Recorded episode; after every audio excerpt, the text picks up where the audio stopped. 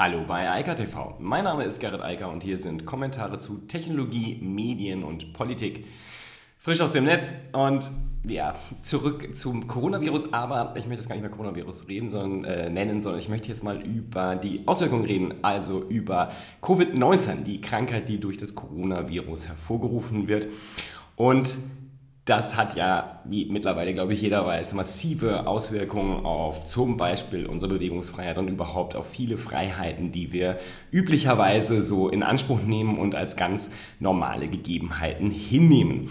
Das ist jetzt seit zwei Wochen, spätestens seit einer Woche für die allermeisten auch hier in Deutschland vorbei und es stellt sich halt die Frage, was passiert denn nicht jetzt? Also was ist der nächste Schritt? Wollen wir jetzt für die nächsten Monate und Jahre in Quarantäne bleiben? Denn wenn wir ganz ehrlich sind, zumindest soweit ich das verstehe, werden wir einen Impfstoff wahrscheinlich frühestens in 18 Monaten haben. Das ist das, was so die Virologen sagen.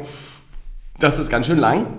Natürlich, wenn wir vorher die Situation haben, dass die, die die Krankheit hatten, ähm, irgendwann immun sind. Und damit stellt sich halt die Frage, was machen wir denn jetzt eigentlich? Wann gehen wir wieder raus? Wann beginnt das normale Leben wieder? Und das hat ja sehr viele Aspekte. Einmal für jeden persönlich, aber halt auch für die Gesellschaft und das Zusammenleben und natürlich auch für die Wirtschaft. Und ja, genau darüber will ich jetzt mal sprechen, denn es gab einen TechCrunch-Artikel, den ich in jeder Form, dem ich nur zustimmen kann und wo ich einfach sagen muss, okay, ganz genau das ist das Richtige, was man jetzt tun sollte. Und ähm, das passiert selten, dass ich äh, etwas lese und denke, ja, das ist sehr klug und sehr richtig. Denn eine der größten Problematiken, die wir haben und die wir ja auch sehen in China, in Südkorea, in Singapur, in vielen anderen Staaten, die die Corona-Krise schon vor uns hatten, ist ja, wie kriegt man das normale Leben wieder in Gang? Und das haben die meisten durch entweder starke Repression wie in China oder auch äh, in äh, Südkorea tatsächlich oder halt ein bisschen auf der freiwilligen Basis wie in Singapur gelöst durch Tracking-Verfahren. Und zwar meist dran gehängt an das Mobiltelefon und an entsprechende Apps, die dann dort meist von irgendwelchen privaten Firmen dann mit produziert wurden in ähm, China zum Beispiel von Alipay, also einer Tochter von Alibaba. Und so geht es munter weiter. Auf jeden Fall immer in staatlichem Auftrag und in dem, mit dem Ziel, diejenigen zu beschützen, die dann dort mit getraced werden. Ihnen dafür aber halt auch wieder die Freiheit zu geben, sich draußen zu bewegen, wenn sie sich dauernd tracen, also tracken lassen und permanent sozusagen überwachen lassen. So, die Frage ist also, und das ist das, äh, wo man drüber nachdenken muss, wie kriegen wir es hin, vor allem jetzt in den westlichen Demokratien, ja, wo man Südkorea eigentlich auch mit dazu zählen müsste, aber deren System ist auch sehr repressiv und einfach gesagt, ihr müsst es jetzt machen. Ähm, also die Frage ist, wie kriegen wir das hin, dass wir unsere Bewegungsfreiheit und unsere Priva also privaten gesellschaftlichen Freiheiten wiederbekommen, ohne andere Menschen zu gefährden, indem wir dann das Coronavirus schön weiterverbreiten und Covid-19 zu einer immer größeren Problematik für die Risikogruppen, die davon halt tatsächlich direkt betroffen sind, machen. Und wie können wir dabei aber halt die Freiheitsrechte, die wir zum Beispiel im Bereich der informationellen Selbstbestimmung im Hinblick auf Privatsphäre etc. haben, nicht total beschädigen. So, und dieser Artikel aus TechCrunch, den ich nur sehr empfehlen kann, hat eine auf den ersten Blick vielleicht etwas faszinierende, aber doch, ähm, wenn man drüber nachdenkt, tatsächlich richtige Idee. Und sagt, das müssen Apple und Google machen. Ja? Warum Apple und Google? Klar, die dominieren die Software für die Smartphones. Also iOS und Android sind halt 100 Prozent, daneben gibt es faktisch nichts mehr. Der ganze Rest spielt irgendwo im Promillbereich, da brauchen wir nicht drüber reden. Also die Menschen haben so ein Smartphone, fast alle. Auch hier in Deutschland im Neuland, was ja gerade die Digitalisierung spontan über Nacht entdeckt. Auch gut, aber nun gut. Also, warum die beiden? Weil man es auf einer, wenn man eine demokratische, Privatsphären beachtende oder zumindest respektierende Lösung haben will, braucht man etwas, was funktioniert das bedeutet, man muss es letztlich auf dem Operating System Level machen, also in Android und in iOS. Und man muss es freiwillig machen, das heißt, man muss es einschalten können und ausschalten können. Und man muss es dann noch, und jetzt wird es spannend, anonymisiert machen können. So, das heißt, es ist halt wichtig, dass es eben nicht der Staat macht, weil dann habe ich die Situation, dass der Staat, wenn der jetzt eine eigene App rausgibt, dann halt die komplette Kontrolle hat. Und ganz ehrlich, ich will auch nicht, dass der deutsche Staat oder das Robert Koch Institut eine App entwickeln, die dann wahrscheinlich, ich erinnere an diese Gesundheitsdatenkisten, erstmal nicht funktionieren, dann die Privatsphäre total missachten und wahrscheinlich erst in drei oder fünf Jahren zur Verfügung stehen, wenn es lange zu spät ist, um irgendeinen positiven Effekt zu haben. Und das ist natürlich auch dann nur eine nationale Lösung. Ähm, ich möchte ja vielleicht morgen auch nach Holland reisen, das ist fünf Minuten von hier, naja gut, 50, aber da kann man halt gut hinfahren und ähm, das möchte ich halt auch wieder machen. Also brauchen wir eine Lösung, die überall funktioniert und nicht mit einer App, die es dann nur für Deutschland gibt. Also brauchen wir eine im Bestfall globale Lösung und auch da bieten sich halt Android und iOS wieder an, denn die sind halt global die Marktführer, nicht nur hier in Deutschland.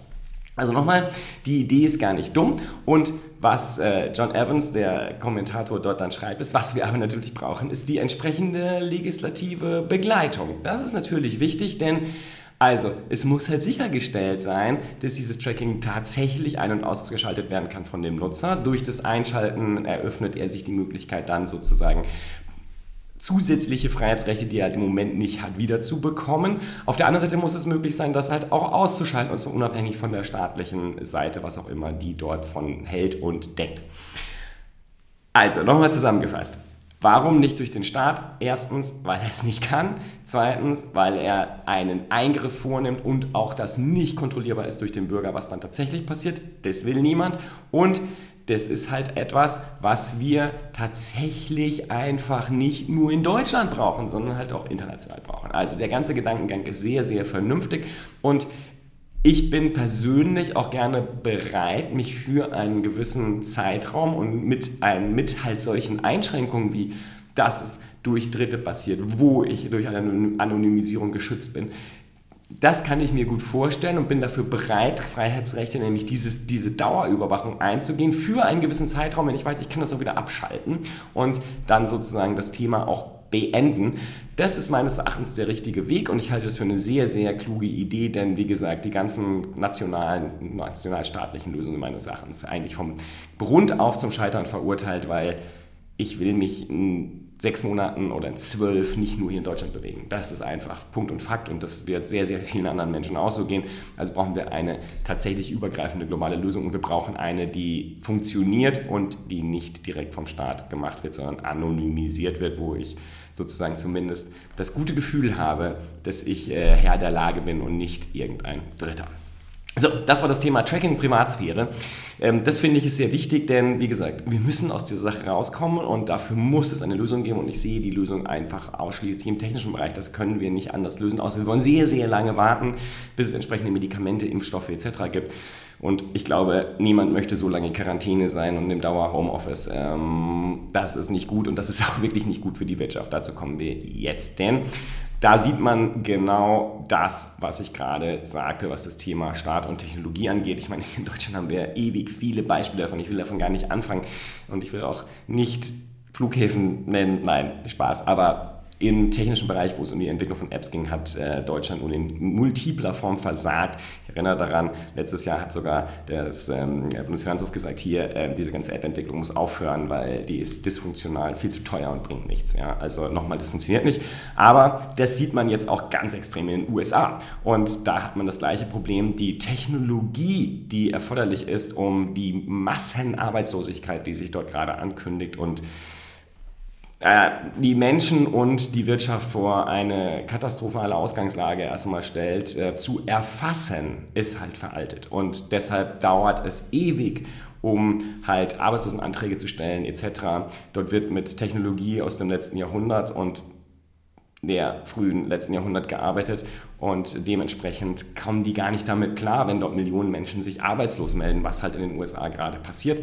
Das ist eine katastrophale Situation. Es liegt halt einfach auch daran, dass äh, die US-Administration das ganze Thema für einen Scherz gehalten hat und irgendwie dachte, dieser Coronavirus, der wird an uns vorbeiziehen und uns nicht betreffen. Das ist ein Problem von den Chinesen oder die haben es erfunden und äh, von den Europäern, die haben es dann zu uns gebracht.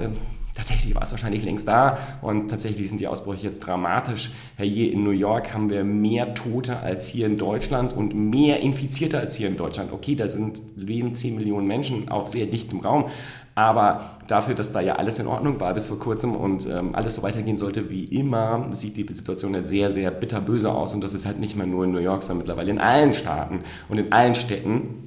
Und äh, die USA stehen da vor einem größeren wirtschaftlichen Schaden, wenn sie das nicht in den Griff bekommen. Und naja, ähm, ich glaube, die, der Herr Trump wird wohl kaum noch wieder ins Amt gewählt werden, außer die Amerikaner sind wirklich strunzblöde, weil sie sehen ja jetzt gerade, was seine Lügerei und sein Nichthandeln dazu für katastrophale Folgen hat momentan. Nichtsdestotrotz, um nochmal auf das Thema zurückzukommen, und darüber schreibt Wired ausführlich, die Technologie ist komplett veraltet, völlig äh, unfähig, mit dieser Menge an äh, neuen Arbeitslosen umzugehen, das überhaupt zu verwalten, zu erfassen und dann halt auch entsprechend Arbeitslosengeld auszuzahlen. Das ist alles sozusagen on top auf die Katastrophe, dass die Menschen sowieso schon arbeitslos werden. Ähm, und da sieht man auch den riesen Unterschied zu so einem System wie Deutschland, wo die ähm, Situation ganz anders aussieht, schlicht dadurch, dass Kurzarbeitergeld gezahlt wird, dass hier ganz viele Menschen in Kurzarbeit gehen und gar nicht unmittelbar betroffen sind. Also ganz entspannt, in Anführungsstrichen, erstmal weiter Geld beziehen. Natürlich nur noch 60 Prozent plus halt das, was der Arbeitgeber noch zahlt. Bei vielen ist das immer noch nah am normalen Nettogehalt ähm, und dadurch, dass man nicht viel tun kann im Moment, ähm, ist das dann auch nicht so schlimm. Aber natürlich gibt es da auch Fälle, die ganz übel aussehen und deshalb war es auch wichtig, dass Deutschland jetzt sehr schnell, dass die Bundesregierung sehr schnell darauf reagiert hat und dieses riesige äh, Paket in Höhe von 700 Milliarden Euro da auf den Weg gebracht hat, damit da was passiert. Und dazu kommt noch das, was die Länder tun. Also ich glaube, wir sind da ganz gut aufgestellt und ähm, ich hoffe mal, dass das die Sache so abfedert, dass wir durch diese Krise, die meiner Meinung nach viel, viel länger dauern wird als ein paar Wochen, was einige ja immer noch zu glauben denken, ähm, da durchgehen, ohne dass das zu sehr, sehr schlimmen Folgen führt. Nichtsdestotrotz ist es nicht erfreulich, gerade was den Arbeitsmarkt anbetrifft und wird uns hier in Deutschland ganz sicher auch treffen. Wie sehr das äh, trifft, äh, hat zeigt Candor im Moment. Candor ist eine Plattform, die eigentlich im Tech-Bereich offene Stellen und so weiter zeigen und die zeigen jetzt, wer alle seine Stellen zurückzieht. Also wer einfach gar nicht mehr einstellt, also das Hiring eingefroren hat oder äh, auch ähm, entlassen hat und so weiter. Das gibt es da sehr übersichtlich, da kann man sich das dann live anschauen. Da reden wir jetzt vom Tech-Bereich und dem geht es ja eigentlich relativ gut, aber auch da sind halt viele Bereiche, wo es halt nicht aktiv um Videoconferencing, um alles rund ums Homeoffice und Zusammenarbeit im Digitalen, im Virtuellen geht. Denen geht es auch nicht so doll und das kann man sich da halt eins zu eins anschauen. Also die ganze Situation ist auch im High-End-Bereich nicht einfach und äh, das ist halt da relativ gut zu sehen. Ja. Ähm, was ganz spannend ist, und jetzt kommen wir mal weg vom Arbeitsmarkt rein in den, in den wirtschaftlichen Bereich, eine Sache hat sich fundamental in den letzten zwei Wochen verändert. Nicht nur, wir hatten schon das Thema, dass die, selbst die Deutschen mittlerweile lieber kontaktlos bezahlen als mit Bargeld oder mit der Karte, die man irgendwo reinsteckt und dann mit dem Finger auf den, die PIN eingibt, sondern lieber dran vorbei swipe. Das äh, macht sich plötzlich richtig gut und ganz viele Leute finden das richtig toll. Ähm, nein, das sind ganz viele andere Sachen, die auch sehr, sehr positiv draußen ankommen. Also wir haben das ganze letzte Jahr darüber geredet, dass die, das GAFAM, also die Big Five aus der Tech-Industrie, massiv unter Druck standen und das hat sich so fundamental verändert Deutschland, als hätten wir wirklich äh, die diametrale Situation zum letzten Jahr. Amazon ist auf einmal der Heiland und liefert äh, die, alle Produkte und äh, erlaubt es den Menschen innen drin zu bleiben und nicht rauszugehen. Das ist natürlich eine Katastrophe für den lokalen Fachhandel, aber ähm, da geht sozusagen das hin und auch die, die, äh, die Einstellung zu Amazon hat sich halt ganz massiv verändert. Natürlich sehen alle immer noch das Thema der Arbeitsbedingungen. Ich habe das selbst letzte Woche breit da besprochen, aber auf der anderen Seite sind natürlich auch die positiven Effekte gesehen, dass Amazon lieferfähig ist und bleibt offensichtlich. Das ist natürlich etwas, was die Leute jetzt sehr, sehr positiv äh, empfinden. Genauso Apple, Google, die massiv informieren die Menschen, was, äh, wie das funktioniert und das auch ausbaut. Und ähm, dazu über YouTube auch im, als soziales Netzwerk halt sehr, sehr präsent sind. Das gleiche gilt für Facebook. Viele hatten Facebook, Instagram und so weiter irgendwie abgeschrieben und beide so als, ja, das ist so ein Unterhaltungsmedium-Ding. Und jetzt realisieren viele erst, wie wichtig das ist, wenn man sich dort weiterhin in seinen sozialen äh, Umgebungen, Gruppen äh, bewegen möchte. Und das geht dann munter weiter zu Microsoft, die natürlich auch gerade ganz massiv. Wir kommen dazu noch äh, Gewinnen durch 365 und so weiter, was das Thema Homeoffice angeht. Auf einmal ist das überall präsent und das sind jetzt nur die Big Five. Wir haben daneben halt, ob das Zoom ist oder Atlassian oder wer auch immer, äh, Software, mit denen viele Menschen bis überhaupt keine Berührungspunkte haben, sind auf einmal super wichtig geworden und stehen plötzlich im Mittelpunkt.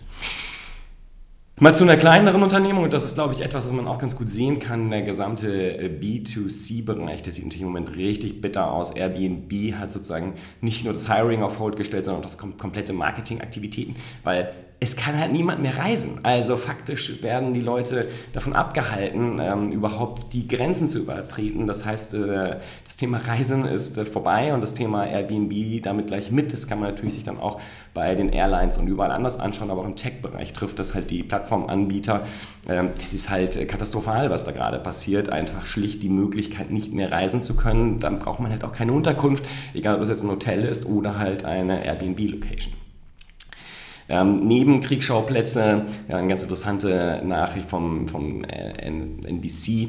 Ähm, wem gehört eigentlich coronavirus.com? Ist eine interessante Frage und durch einen Zufall, das Coronavirus gibt es ja schon viel länger als jetzt die aktuelle, das ist die neueste Variante davon, gehört die Domain GoDaddy, also dem äh, Register aus den USA, äh, dem größten der Welt und dankbarerweise leitet der die, die einfach direkt um zur entsprechenden Landingpage von der WHO, so dass man da zumindest vernünftige Informationen drunter findet. Das finde ich sehr erfreulich und sehr lobenswert und da möchte ich das aber auch explizit erwähnen, denn in den letzten Monaten, also nur in diesem Jahr, wurden bereits 68.000 Coronavirus- und Covid-19 bezogene Domains registriert und die meisten davon werden von Spammern und allerlei Verschwörungstheoretikern und anderen Leuten missbraucht, um die Leute nicht zu informieren, sondern genau das Gegenteil zu machen. Aber so ist es halt. Viele Menschen kommen mit solchen Krisen halt nicht klar oder wollen dann zumindest ein bisschen Geld dabei machen. Ja, traurig genug. Wer auch äh, ganz massiv gerade zeigt, was er mittlerweile schon aufgebaut hat, ist China. China hat auf Twitter oder hat Twitter in eine ziemlich große Propagandamaschine umgebaut. Da gibt es einen hervorragenden Artikel in äh, ProPublica, absolut lesenswert, äh, kann man sehr schön sehen, unglaubliche Mengen von Twitter-Accounts und natürlich dann auch Tweets äh, werden dort verfasst und begleiten das ganze Coronavirus, um die Agenda zu setzen, um zu erklären, wie gut äh, das äh, chinesische System dort funktioniert hat. Ähm, ja, kann man so sehen, kann man aber auch nicht so sehen, ist jedenfalls sehr interessant. Äh, einfach um den technischen Hintergrund dort zu sehen und zu verstehen, was dort gemacht wurde, sollte man mal lesen, denn das ist sehr, sehr umfangreich und ähm, schon beunruhigend, in welcher Dimension dort ein Staat investiert, um die Meinung und seine Meinung dort nach außen zu äh, kommunizieren, inklusive dem Übernehmen, also dem rechtswidrigen Übernehmen von bestehenden Twitter-Accounts etc also dem Hacking, um dann halt über US-Twitter-Accounts, die vorher von ähm, anderen Nutzern halt betrieben wurden, dann die eigenen Botschaften dort zu verbreiten. Also das sollte man auf jeden Fall mal lesen. Spannende Nachrichten noch jetzt äh, aus der Tech-Welt GAFAM. Google hat gerade 800 Millionen Dollar gespendet, also stellt in Cash und in Google AdWords insbesondere kleinen und Kleinstunternehmen Werbeleistung Geld zur Verfügung, ähm, da die natürlich auch wissen, dass ihnen die ihre größte Kundschaft da wegbricht und äh, sagt, hier, wir unterstützen euch, macht mehr Werbung, sorgt dafür, dass ähm, ihr dann online was verkaufen könnt, ähm, was ihr halt vielleicht im Geschäft vor Ort halt nicht mehr vertreiben könnt. Ihr müsst euch jetzt halt online besser aufstellen. Jetzt ad hoc, das betrifft in den USA nämlich auch ganz viele Leute, hier in Deutschland natürlich noch viel mehr, denn hier wurde gerade vom Einzelhandel das ganze Thema Internet weitestgehend ignoriert und immer nur so ja, ein bisschen bedacht mit Geld und Ressourcen. Apple hat jetzt auch eine explizite Covid-19-App und Website bereitgestellt, um auch die Menschen zu informieren. Dann sind wir auch nochmal beim Thema von ganz oben. Die beiden bieten sich schon an, um eine technische Lösung zu bauen, die dann nicht nur in irgendwelchen nationalstaatlichen Grenzen funktioniert, sondern auch international. Und wer natürlich auch ganz massiv wächst, ähm, Microsoft wächst wohl in den Regionen, wo äh, Quarantäneverordnungen herrschen, ähm, bei den aber äh, System Azure, also wo man Windows virtualisieren kann und anderes, also alles, was man fürs Homeoffice braucht oder auch Computerleistung, wenn die Leute plötzlich im Homeoffice sind, um 775 Prozent. Das ist fast schon pervers. Ja, also das ist die Dimension von Wachstum, die da stattfindet. Ich denke auch, wenn man sich die Börsenkurse anschaut, auch von Atlassian, die ja auch ähnliche Software haben, oder Zoom oder Slack und so weiter, das kommt alles nicht von nirgendwo her. Das sind ganz klar die, die gewinnen diese Ad-Hoc-Digitalisierung äh, setzt halt jetzt unglaublich viel Geld frei, weil die Unternehmen einfach wollen, dass die Mitarbeiter weiterhin arbeiten und zusammenarbeiten können. Und plötzlich ist das ganze Thema digitaler Zusammenarbeit und Virtualisierung ganz, ganz oben auf der Agenda und wo über Jahre und Jahrzehnte gespart wurde und nichts getan wurde, das passiert jetzt halt in wenigen Wochen. Aber das ist ja auch das Schöne an Wirtschaft, die kann sich ja schnell anpassen. Und in diesem Sinne, ich wünsche allen beste Gesundheit auch in nächster Zeit und ähm, denke, dass wir irgendwie durch diese Krise schon durchkommen werden, aber es wird länger dauern, als die meisten glauben. In diesem Sinne, alles Gute und bis dann. Ciao, ciao. Das war Eika TV frisch aus dem Netz. Unter eika.tv findet sich der Livestream auf YouTube. Via eika.media können weiterführende Links abgerufen werden. Und auf eika.digital gibt es eine Vielzahl von Kontaktmöglichkeiten.